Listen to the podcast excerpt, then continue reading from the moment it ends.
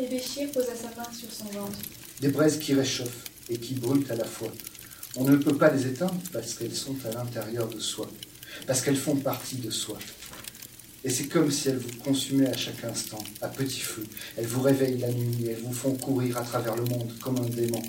Dans ces moments-là, on ferait n'importe quoi et on donnerait tout pour éteindre la brûlure. Et pourtant, certains soirs, elles vous réchauffent, elles vous rassurent et vous donnent la force d'avancer à travers la nuit, comme une étoile. Ça devient la plus belle lumière qui soit. Tu vois, Frédéric, c'est pour ça qu'il ne faut pas chercher à éteindre ce feu, parce qu'ils peuvent devenir ton guide. Alors il faut prendre soin de l'entretenir, en faisant toujours attention à ne pas se brûler. C'est le plus difficile, et je sais que tu peux y arriver. Et là, sous les étoiles, je me sens étrangement proche de cet homme que je connais à peine. Peut-être parce que c'est la première fois que quelqu'un met des mots sur la douleur que je porte en moi, des mots que je suis moi-même incapable de prononcer.